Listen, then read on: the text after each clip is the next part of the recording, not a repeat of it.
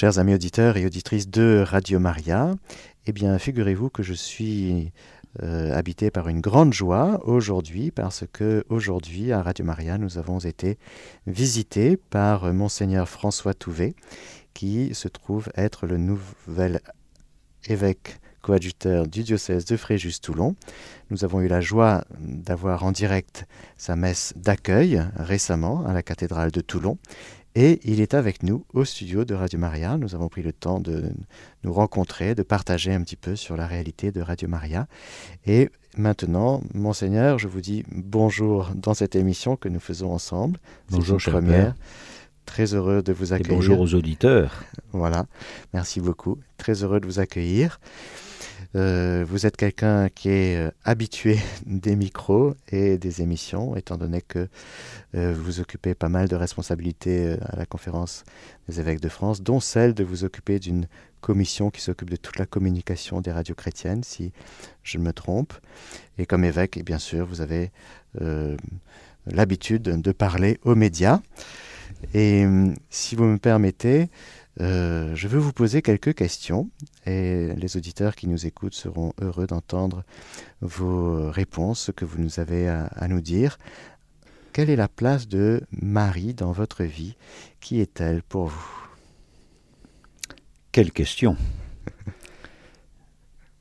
Je vais vous dire d'abord que je suis né un 13 mai et cette fête n'est pas indifférente, euh, bien sûr, à tous ceux qui aime se tourner vers la Vierge Marie, euh, puisque, euh, bien sûr, nous faisons référence à, sa, visite euh, aux petits-enfants de, de, Fatima. la Vierge Marie, pour moi, est vraiment la mère, la mère vers laquelle j'aime me tourner. J'ai appris à, la prier avec confiance lorsque j'étais enfant, dans le cadre familial. J'ai aussi euh, fait l'expérience de pas mal de pèlerinages lorsque j'étais adolescent, dans le scoutisme en particulier, à Notre-Dame de Lourdes, Notre-Dame de Chartres, Notre-Dame de Paris, et euh, dans tous les sanctuaires finalement que j'ai l'occasion de visiter, je retrouve ce qui a nourri ma jeunesse. Euh, c'est ce cœur d'enfant qui se tourne vers une maman et comme j'ai la joie d'avoir une, maman formidable sur Terre, euh, je retrouve, euh, mais de façon démultipliée, en Marie, les qualités d'une maman qui, euh, écoute, qui accompagne, qui réconforte, qui, soutient, qui console. une maman qui est capable de recevoir aussi les larmes lorsqu'elles viennent pas forcément au sens physique du terme. Et donc j'aime prier Marie avec euh, le chapelet. J'ai un ministère qui fait que je, suis souvent en voiture. Et euh, une de mes occupations en voiture, au volant, c'est la prière du chapelet. il faut quand même faire attention à la route. Et lorsqu'il y avait encore les radiocassettes, dans les, dans les voitures, j'avais une cassette, c'était le, le, pape Jean-Paul II qui, qui récitait le, le, rosaire. Et donc c'est comme ça que j'ai pris l'habitude de prier le chapelet en voiture. Alors maintenant, il n'y a plus de cassette, il faut trouver d'autres moyens. Mais euh, c'est vraiment cette belle prière du, pèlerin, hein, le pèlerin en chemin. Nous sommes tous en, en, pèlerinage sur cette terre. Et la Vierge Marie est celle qui, vraiment comme, comme une maman, qui m'apprend à, à accueillir Jésus, à accueillir sa présence, à accueillir sa parole, son évangile, et puis à le, à le donner au monde. Voilà, j'ai chez moi une petite statue de Notre-Dame de la Route, parce que j'ai été, je me suis engagé comme routier scout d'Europe euh, lorsque j'étais séminariste, et donc euh, euh, la Vierge Marie avec l'enfant Jésus qui tient une boussole.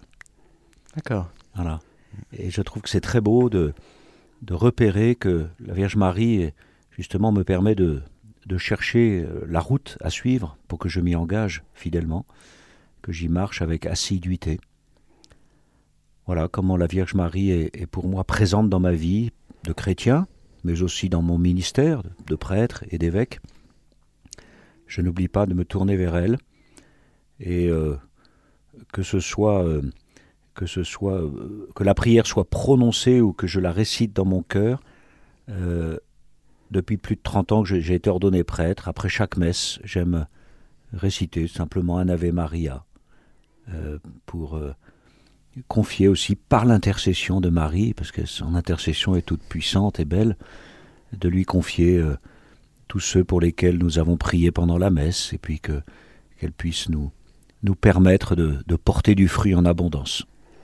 Merci beaucoup, monseigneur, pour cette très belle réponse qui, je suis sûr, euh, touchera beaucoup de nos auditeurs.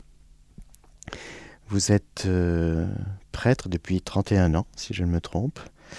Et hum, vous êtes euh, évêque depuis euh, bientôt 7 ans, si je me trompe. Bientôt 8. Bientôt 8. Mmh. Hein euh, bientôt 8, exactement. 28 février 2024, vous aurez 8 ans d'épiscopat. Et vous êtes, entre autres, chargé de, beaucoup de responsabilités dans votre nouvelle charge d'évêque coadjuteur ici à Fréjus-Toulon, et notamment la gestion du clergé, l'administration, la formation des séminaristes et des prêtres et l'accompagnement des communautés. Comme prêtre tout d'abord, est-ce que vous pourriez éventuellement donner quelques grandes joies de votre sacerdoce? Partager un peu à nos auditeurs quelques grandes joies de, oui, de, du prêtre. Ma première grande joie, si je puis dire, enfin, euh, à part bien sûr la célébration de l'ordination euh, dont je garde un souvenir très très vif et, lumineux. Euh, de mes premières joies, ça a été de, pouvoir bénir mes parents le soir même de l'ordination. Et lorsque, euh, de retour à la maison, après les, agapes, la, réception, le dîner avec les amis, la famille, etc., tout le monde peut imaginer ce qui se passe dans une famille chrétienne lorsqu'un fils est ordonné prêtre. Et lorsque nous sommes rentrés à la maison le soir, où mes parents m'ont dit Eh bien, mon, grand, euh, jusqu'à maintenant, c'est nous qui te bénissions le soir. À partir d'aujourd'hui, c'est toi qui vas nous bénir. Voilà, mes parents sont mis à genoux et je leur ai donné la bénédiction. Donc, euh, la joie du prêtre, c'est de, de, bénir, de dire du bien au nom de Dieu. Euh, et je garde cela très présent dans mon cœur, dans mon esprit, et c'est, je crois, aussi inscrit un peu dans ma façon d'être, euh, dans les, relations pastorales qui sont les miennes. Et j'ai appris ça aussi du scoutisme, à essayer de repérer toujours ce qu'il y a de bien avant de s'arrêter sur ce qui est mauvais ou ce qui euh, peut être à ajuster. Regardons, on, a souvent tendance dans le monde d'aujourd'hui, euh, il n'y a rien qui va, on n'arrête pas de se plaindre, etc. Bon, on repère toujours les défauts de l'autre avant ses qualités. Et il me semble que le prêtre voilà, est appelé d'abord à, bénir, euh, c'est-à-dire à dire du bien au nom de Dieu pour ce qui est vécu, même si c'est une, et c'est beau d'ailleurs, une démarche de conversion qu'on va accompagner. Donc je, retiens cela comme une, une des joies vraiment récurrentes dans le ministère du prêtre.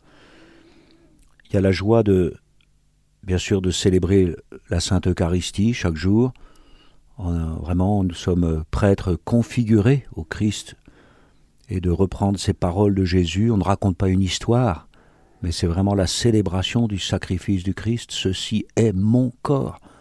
Et comment, comment ne pas vraiment s'identifier au Christ Jésus lorsque l'on prononce ces paroles? Grand mystère, à travers le pauvre serviteur que, que je suis et que, que nous sommes comme prêtres. Grand mystère que que par nos mains, par notre voix, le Seigneur puisse se donner ainsi au monde euh, pour, euh, pour nourrir, nourrir les, les, fidèles chrétiens de, de, de, de, sa vie divine, de, la charité même de Dieu. Ah, c'est une force extraordinaire. Euh,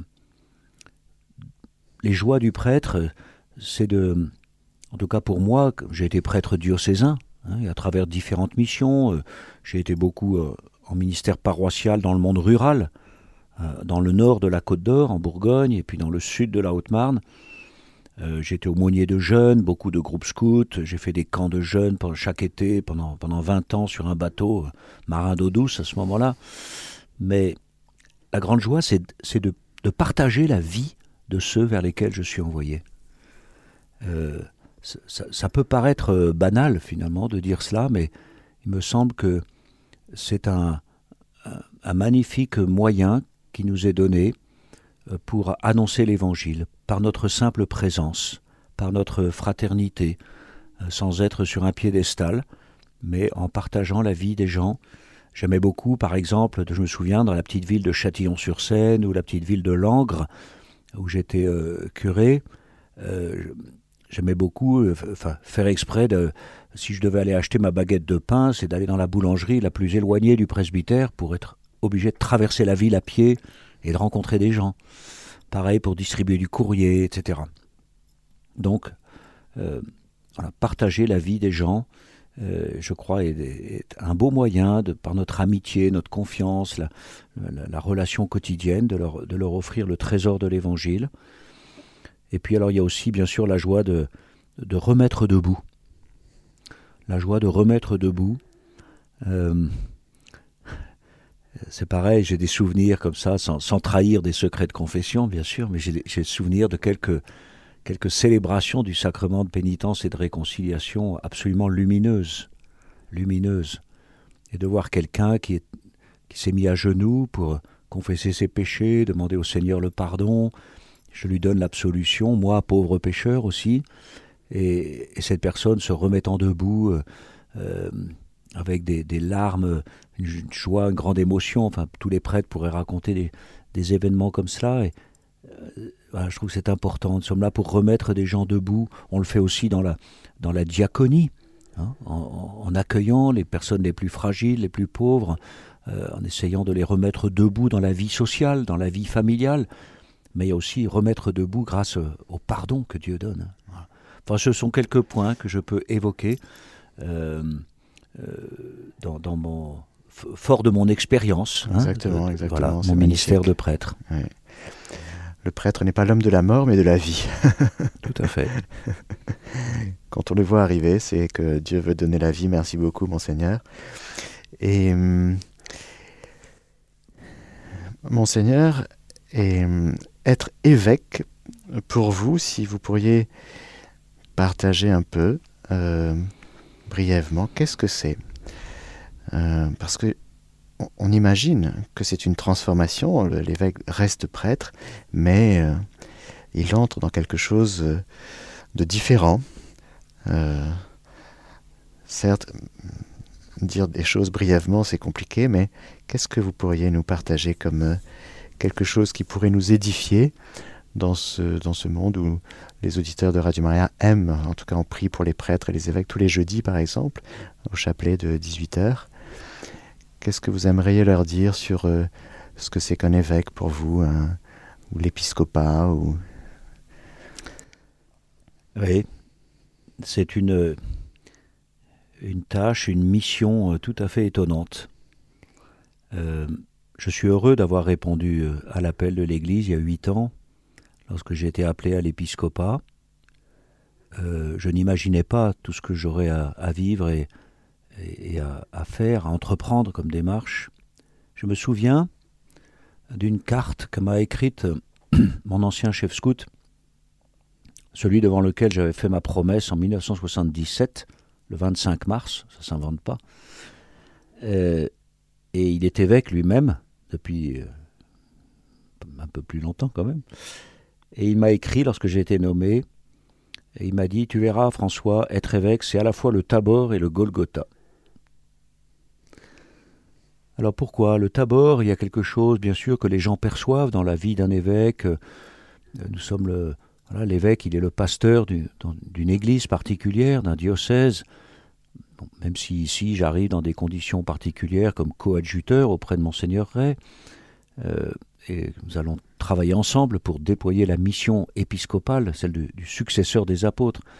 Mais le Tabor, c'est toute cette joie de, guider le peuple de Dieu, euh, d'être euh, d'être reconnu comme celui qui fait le lien aussi avec l'évêque de Rome, celui qui nous invite à l'unité, à la communion, celui qui va prêcher, qui va enseigner, celui qui va rassembler le peuple chrétien, celui qui va être aussi l'artisan de réconciliation nécessaire, celui qui va donner la vision, la vision pour l'annonce de l'Évangile, euh, L'évêque n'est pas un chef d'entreprise, il n'est pas un, simple administrateur. Il faut passer par des tâches très concrètes, bien sûr. Mais il est d'abord le successeur des apôtres qui va, qui, va, qui va tracer la route. On parlait de la route tout à l'heure, qui va tracer la route, qui va ouvrir lui-même la route. Il dit pas il faut aller là, il y va et, il invite à suivre.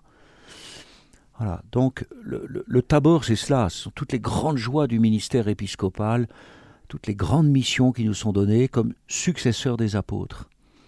Et j'aime aussi citer ce que le pape François a répété à plusieurs reprises, l'évêque il doit être devant pour ouvrir la route, il doit être au milieu du troupeau pour euh, vivre la fraternité avec les uns et les autres, puis il doit être derrière pour fermer la marche et pour aider ceux qui ont du mal à suivre. Ça, me guide beaucoup, dans mon ministère d'évêque.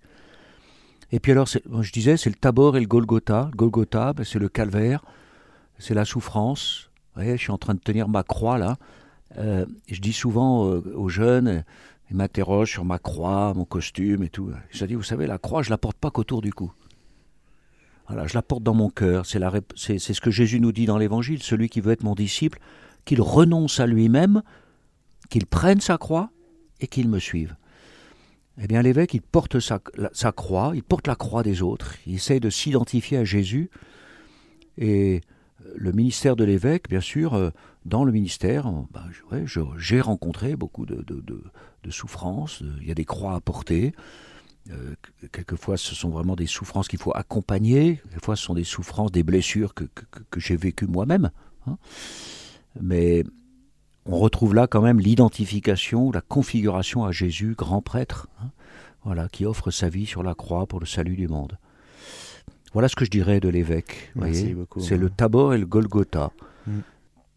Donc ça, englobe un peu tous les, tous les aspects, tout ce qui remplit mes journées finalement. Bien sûr, j'ai un agenda chargé, des tas de réunions, des rencontres. Mais vraiment, derrière tout cela, euh, derrière tout cela, c'est servir le Christ, c'est être le, se savoir envoyé par Jésus comme successeur des apôtres pour l'annonce de l'Évangile, pour la célébration des sacrements du salut et pour le, gouvernement du peuple, enfin le ministère pastoral. Merci beaucoup, monseigneur. Je pense que elle est très très belle cette image et ce qu'elle euh, porte en elle de, réalité euh, dense et intense, celle de, la transfiguration du Tabor et de, la croix. Euh, merci beaucoup de nous avoir parlé de la croix et de l'aspect de la gloire et de la croix. Pour terminer, monseigneur, vous voyez, ça passe très vite le temps. Peut-être, euh, si vous voulez bien, euh, déposer une intention dans, dans le cœur des, des auditeurs pour qu'ils puissent prier pour vous, prier pour cette intention.